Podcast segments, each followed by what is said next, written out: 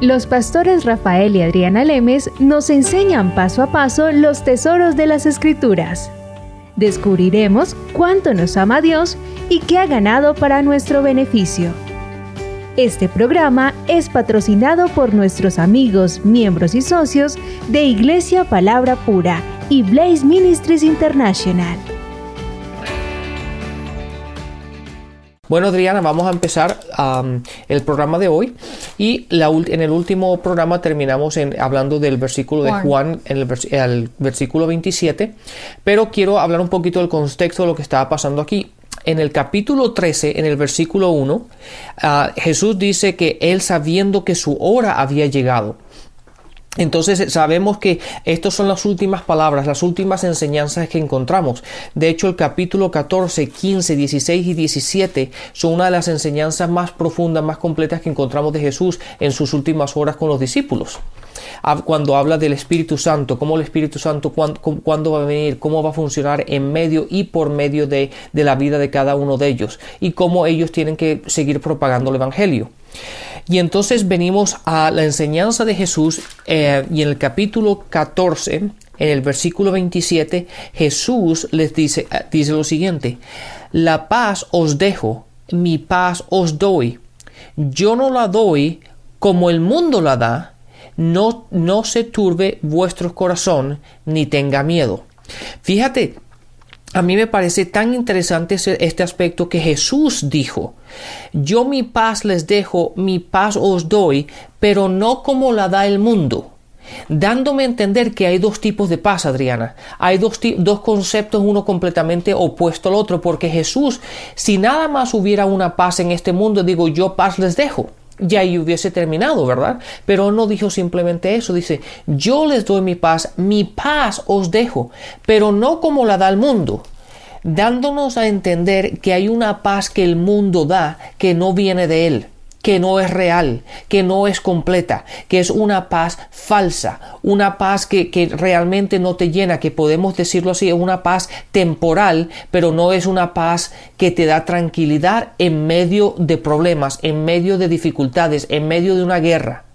Entonces, y ahí es ahí donde el enemigo se ha infiltrado para darle a, pensar a la gente que si te vas a yoga o te haces un masaje o te vas de vacaciones o cualquier cosa de esas, te va a dar la paz de la cual Dios está hablando, pero eso no está equivocado. Eso está, eso no está bien. La paz que Jesús nos da es una paz que podemos encontrar en medio de dificultades, en medio de, problemas, en medio de, ¿cómo se dice la palabra? Turmoils. Turmoils como eh, turbulencias en nuestro mundo, problemas en el trabajo, la, familia, lo que sea que se presente, pero cuando tú tienes la paz de Dios, la paz de la cual Jesús está hablando, en medio de todo eso, tú sabes que todo está bien. Tú sabes que puedes descansar y puedes apoyar tu cabeza en la almohada y descansar y dormir profundamente sabiendo de que todo está bien. ¿Por qué? Porque tienes el conocimiento de la palabra, tienes el conocimiento de las promesas, sabes que Jesús ya ha ganado, por lo tanto nosotros estamos en el equipo victorioso y sabemos que vamos a seguir siendo victoriosos en nuestra vida siempre y cuando caminemos en el conocimiento de la palabra de Dios, en la luz que tenemos de la palabra de Dios y sabiendo lo que Jesucristo ha hecho por nosotros. Sí, dices que mi paz os dejo, dicen Juan 14, 27, esto significa que la paz puede ser dada. Si no, no diría mi paz os dejo. Claro. Entonces, si la paz puede ser dada, y cuando él dice no como el mundo la da, significa que la paz puede ser dada y el único que la puede dar es Cristo. O sea que el mundo piensa que la paz es la ausencia de problemas. Y esa no es la paz. Mm, muy bueno, ese, muy bueno ese punto, sí. Porque si yo no tengo problemas, pero estoy sin Dios, ese es el problema más grave que pueda tener yo en esta tierra. Sí, pero obviamente sabemos que mientras que estemos con vida en este mundo, vamos a tener problemas, vamos a tener dificultades, nos vamos a encontrar a circunstancias adversas. ¿Verdad? La única manera, si alguien, si, si tú quieres vivir sin problemas y quieres vivir en paz, más vale que te vayas al cielo de una vez, porque mientras que estemos aquí en este mundo, vamos a tener, vamos a tener situaciones adversas, ¿verdad? Y Rafael, pues la paz de Dios no, no, la paz que Jesús habla no depende de las circunstancias. Claro. ¿Por qué? Porque lo que tú acabas de decir, de hecho, está en otro versículo, Juan en el mismo Juan 16, versículo 33, dice, estas cosas os he hablado para que en mí tengáis paz. En el mundo tendráis aflicción. Y muchas personas lo dejan ahí. En el mundo tendrás aflicción. Y yo he escuchado a mucha gente que le dice, pero usted sabe, hermanita, en el mundo tendrás aflicción. Y lo dejan a uno con el mundo tendrás aflicción y ya hay uno como que, ¿qué puede hacer ya con ese versículo? No, léanlo todo. Dice, en el mundo tendrás aflicción, pero confiad, yo he vencido al mundo. Entonces, cuando Jesucristo fue a la cruz, y el término que él utiliza, mi pasos dejo, recuerden que él no estaba hablando español ni estaba hablando inglés. En este momento, en la Biblia, cuando ustedes miran, él dice, mi shalom os dejo, mi shalom os doy. El significado de la palabra shalom no simplemente la paz, como mucha gente la pinta, como una palomita por allá volando. No, no, no. Es el sentido de lo que Cristo iba a hacer en la cruz. Shalom es una palabra que significa muchas cosas. Dentro de lo que significa, significa salvación. Así que cuando él dijo, mi shalom os dejo, estaba diciendo, mi salvación os dejo. Cuando él dijo, mi shalom os dejo, la palabra shalom también significa sanidad. Estaba diciendo, mi sanidad os dejo. Cuando él dijo, mi shalom os dejo, la palabra shalom también significa prosperidad. Estaba diciendo, mi prosperidad os dejo. Shalom también significa paz, lo que nosotros utilizamos como paz, el traductor de la Reina Valera de, la, de las Biblias, como de hecho en la King James dice my peace, mi paz. Pero la palabra real es mi Shalom. Que básicamente es una palabra inclusiva, ¿verdad? Porque utiliza, todo, tiene, todos esos significados, que es una palabra muy eh, inclusiva, ¿verdad? Que significa paz, descanso, tranquilidad, completeness, no sé esa palabra cómo se dice todo en español, pero es todo completo, todo como un paquete completo de lo que nos deja Jesús a nosotros. Exactamente, entonces él al decir mi shalom os dejo. La gente cuando lee la Biblia dice mi paz os dejo así, la paz. Y siguen leyendo, pero no tienen ni la menor idea que, qué es lo que está diciendo Cristo, de qué habla, cómo así que mi paz os dejo. Él ya se iba a ir para la cruz. Tú acabas de leer en Juan 13 que él dice que cuando vio que su hora había llegado. O sea, él ya sabía. Entonces le dice a los discípulos, mi shalom os dejo, mi shalom os doy. Lo que yo soy, como hijo de Dios, que he venido como el último Adán, he cumplido toda la ley y voy a ir a la cruz injustamente, porque yo no tengo por qué ir a la cruz, pero voy a ir a la cruz para que en mí caiga toda la maldición que el hombre merece. Y por lo tanto, lo que el hombre se merece, yo lo voy a cargar que no me lo merezco. Claro. Porque yo me merezco es que me pasen cosas buenas. Si Jesús estoy hablando como Jesús. Lo que Jesús se merece es que le pasen cosas buenas, no ir a la cruz y que le pasen cosas malas. Claro. ¿Por qué? Porque Él fue perfecto. Jesús es el único ser humano que ha podido cumplir la ley. No existe en los 7 mil, 8 mil millones de personas que hay en la tierra alguien que se pueda parar y decir, yo he cumplido la ley. Solo haría un religioso fariseo que cree que se va a ganar la salvación por el cumplimiento de la ley por sus obras. Pero no, el único que se alcanzó a ser justo en esta tierra por el cumplimiento de la ley se llama Jesucristo.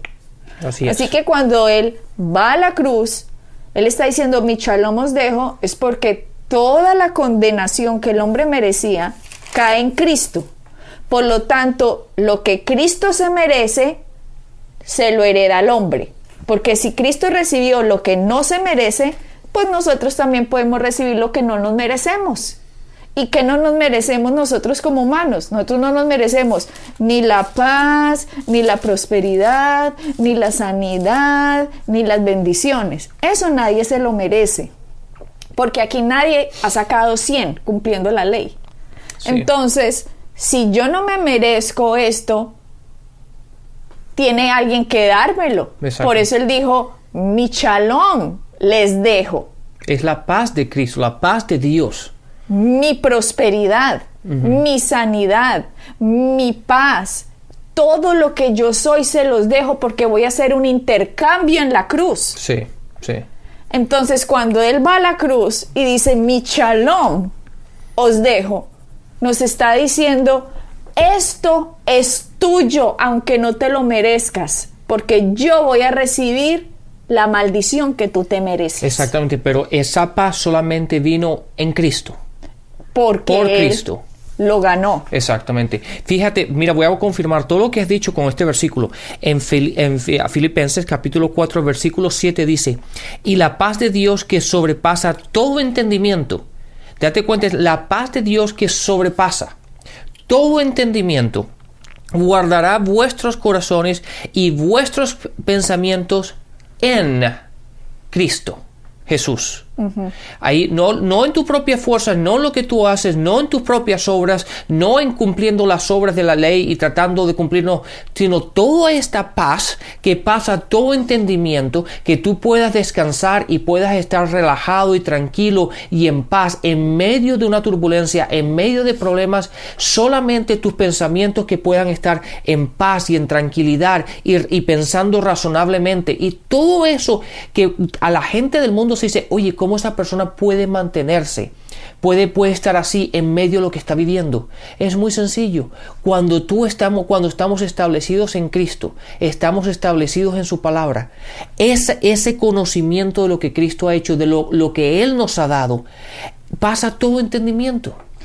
Pero mira que también dice, mi paz, mi shalom os dejo, mi shalom os doy. No se turbe vuestro corazón, ni tengas miedo. Nos dice eso, Rafael, ¿cuántas personas hay en este mundo llenas de vicios por condenaciones que tienen en su vida por cosas que han hecho o les han hecho? ¿Cuánta gente hay alcohólica? ¿Cuánta gente hay drogadicta? ¿Cuánta gente está metida en tantos problemas, Rafael? Simplemente porque el peso de la vida, el peso de sus culpas, el peso de sus condenas, el peso de lo que ellos también han recibido de otros, no los dejan salir adelante. Claro.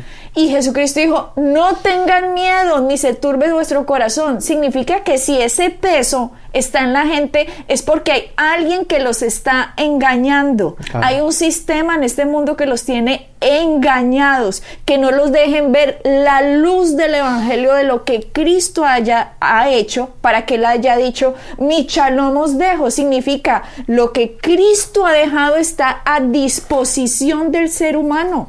El ser humano no tiene por qué seguir cargando las cargas que Cristo ya cargó. Exactamente. Esta- por, exactamente, Adriana. Y mira lo que dice este versículo ahora en Romanos 5. El versículo dice, justificados pues por la fe tenemos, Dios para, tenemos paz para con Dios por me- medio de nuestro Señor Jesucristo. Esa paz solamente la vamos a conseguir en Él. No hay otra forma. Toda otra paz que tú encuentres no es una paz verdadera, no es una paz real. No es una paz que va a permanecer. Es simplemente algo pasajero que lo simplemente, como tú dijiste, esa gente que está metida en vicios y todo eso, es que, ¿qué es lo que hace un alcohólico? Simplemente es un traguito más.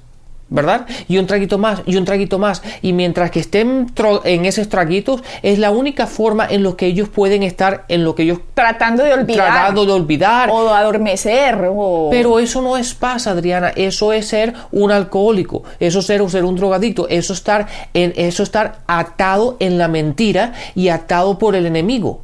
Pero cuando hablamos de la verdad, cuando hablamos de la paz verdadera, la única forma de conseguirla es en Jesucristo. Y Rafael, eh, cuando una persona se aproxima a otra persona, digamos que yo me aproximo a una persona llena de problemas, le digo, oye, pero tienes que cumplir todo esto que Dios dice para ser aceptado por Dios. ¿Cómo es posible que usted ande tirado en la calle, vea, se va a ir para el infierno? No, no, no, no, no, ese no es el Evangelio. El Evangelio se llama dar buenas noticias. No se les olvide que eso ya lo dimos en unos programas. Demasiado buenas, que son difíciles de ser creídas. ¿Por qué? Porque son mucho, es mucho lo que Cristo hizo por nosotros. Entonces yo como me lo voy a aproximar a una persona diciendo, vea, usted se va a ir para el infierno, vea, en eso que anda tirado, no le da pena. No, lo que pasa es que esa persona está engañada, está engañada por un sistema de las tinieblas que lo tiene escondido lo que Cristo ha hecho. Lo que hay que traer es la palabra de lo que Cristo ha hecho. Hay que demostrarle cómo Cristo llevó la condenación que esa persona se está teniendo, la culpa que esa persona está teniendo en la vida de él, para que Cristo, para que muéstrale, mira, Cristo hizo esto, para que esa persona pueda descansar en él. Vivir en Él, estar agradecido con Él, amarlo a Él. Todo es Cristo. Pero si yo me voy a una persona y decirle, vea, cumpla, haga las cosas bien, siga la ley. No, no, no, no. Yo no voy a alcanzar el favor de Dios por portarme un poquito mejor. Yo voy a alcanzar el favor de Dios por poner mi fe en Cristo que cumplió toda la ley. El único ser humano que ha cumplido la ley se llama Jesucristo.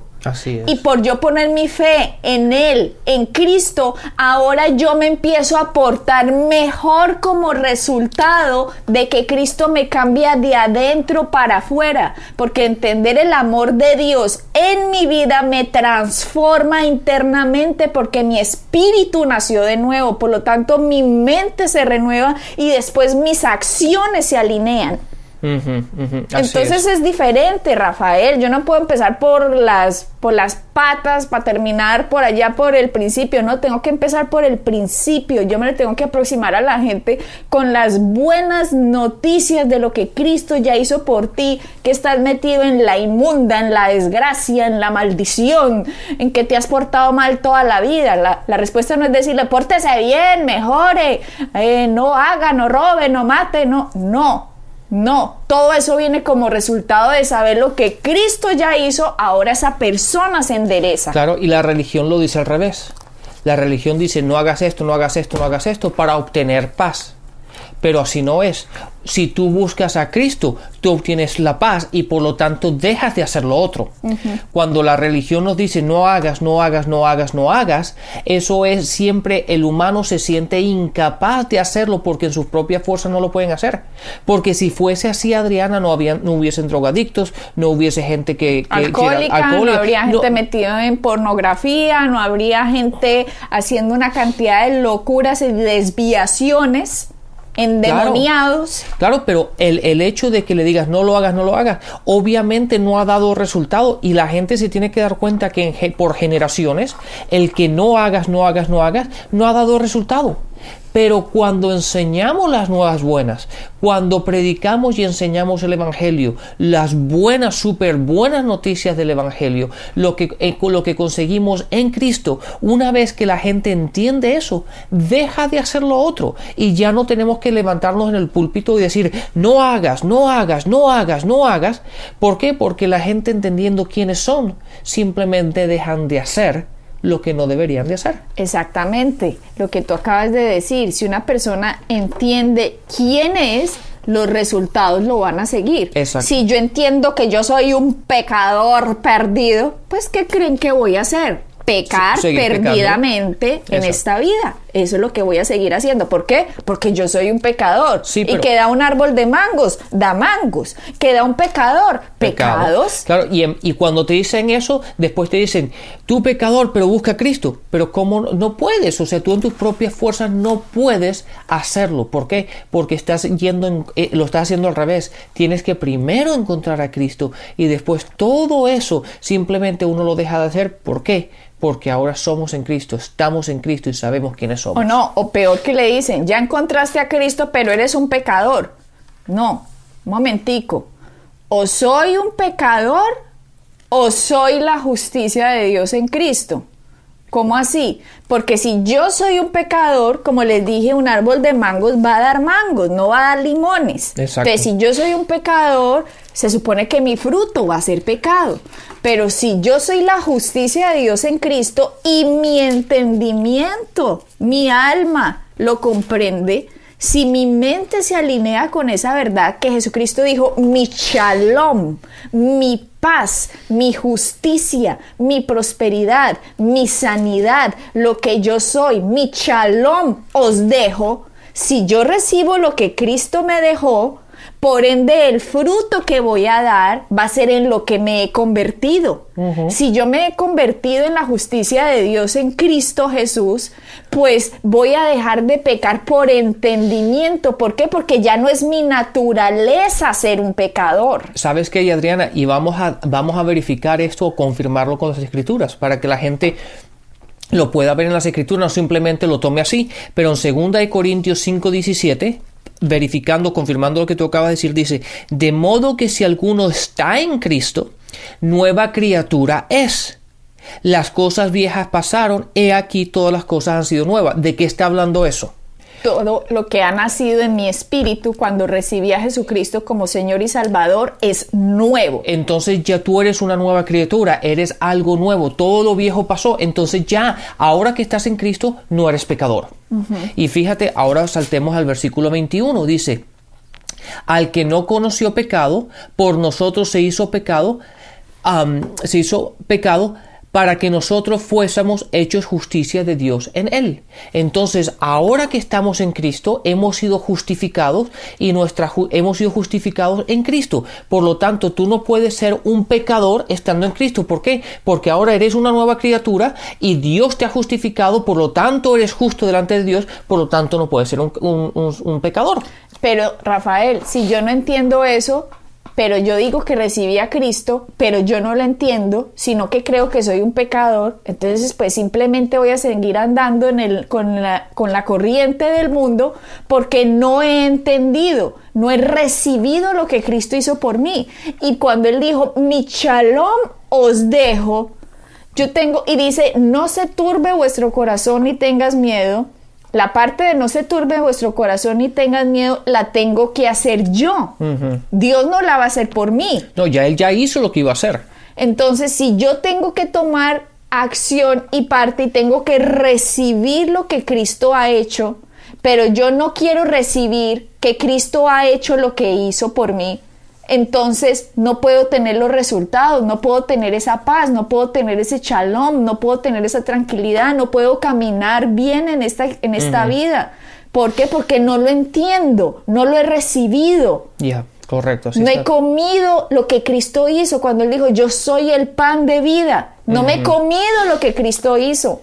Así es, Adrián. Yo soy el agua de vida. No me he tomado lo que Cristo hizo. Entonces, si yo no me como y no me tomo lo que Cristo ha hecho por mí, no me, ¿cómo voy a tener los resultados en mi vida si ni siquiera entiendo quién soy en Cristo? Exacto, exacto. Y por lo tanto, no vas a tener paz. No la tengo porque no he recibido mi herencia. Exactamente. Y para recibir una herencia usted la tiene que entender. La tiene que entender, no es decirle a la gente, tenga fe, mire a ver, tenga fe. ¿Fe en qué? ¿Cómo? Es lo mismo, lo mismo que cuando la gente te dice exactamente, tiene, está metida en problemas y dice, no, pero es que la paz de Dios, no que camina en paz, pero ¿cómo? ¿Cuál paz de Dios? Sí, la paz de Dios está entre ti, hermanito. Ah, que sí. Sí, no, pues sí, me ayudó en muchas de esas palabras, ¿no? Pues qué consuelo. Explíqueme, ¿cómo así que la paz de Dios está en mí?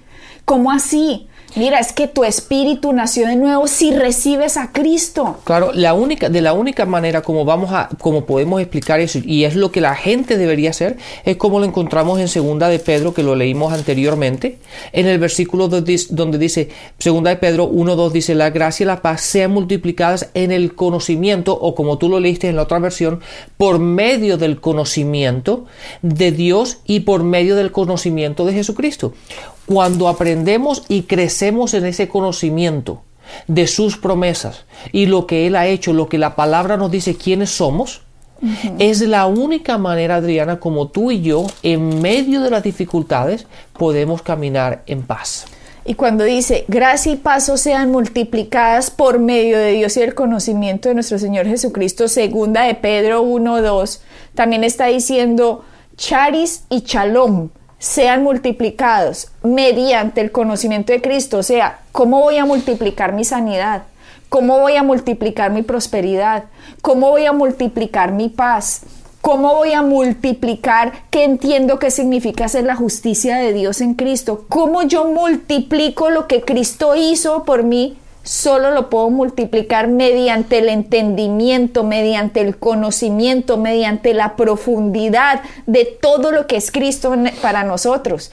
Y no nos alcanza la vida, Rafael, vuelvo y lo digo, porque ha sido tan profundo y hemos tenido tanta oscuridad para entender las escrituras, que más bien nos han ayudado a malentenderlas, que al momento de ir a la escritura vemos que es tanta y tanta la información y tanto el conocimiento que nos va a tocar toda la eternidad. Gracias a Dios porque nos da la vida eterna para poder entender lo magnífico y grandioso que es nuestro Dios. Sí, Adriana, quiero clarificar una cosa con, con, ese versículo. La palabra conocimiento, eh, y, de hecho en muchos, en muchos pasajes de la, de la Biblia, en el Nuevo Testamento, encontramos la palabra conocimiento y no solamente, no habla, no, no implica el conocimiento teórico.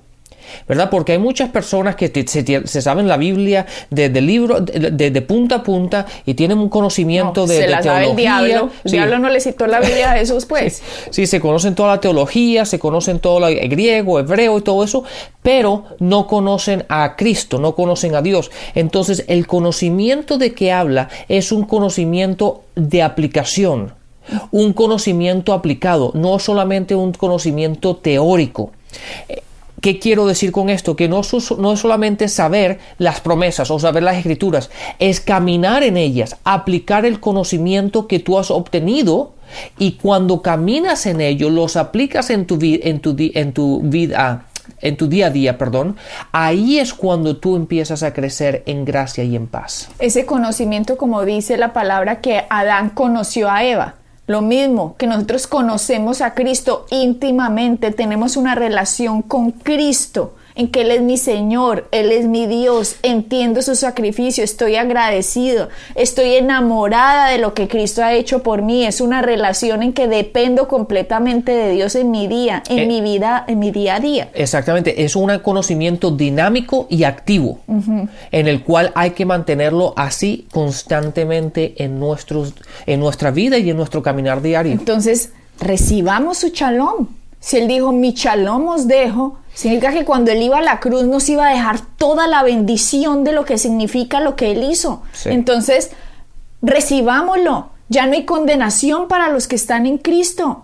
Entonces caminemos de acuerdo a lo que Él hizo, porque si no voy a creer lo que Él hizo, voy a caminar en la carne y no voy a entender. Exacto, Adriana. Entonces, crezcamos, seamos agradecidos. Tenemos un Dios tan grande Veamos su majestuosidad y creamos y recibamos lo maravilloso que es Cristo. Bueno, caminemos en su paz. Bendiciones y hasta la próxima. Shalom. Pueden bajar nuestras enseñanzas en www.iglesiapalabracura.com y visitarnos en nuestra sede en la calle 21326.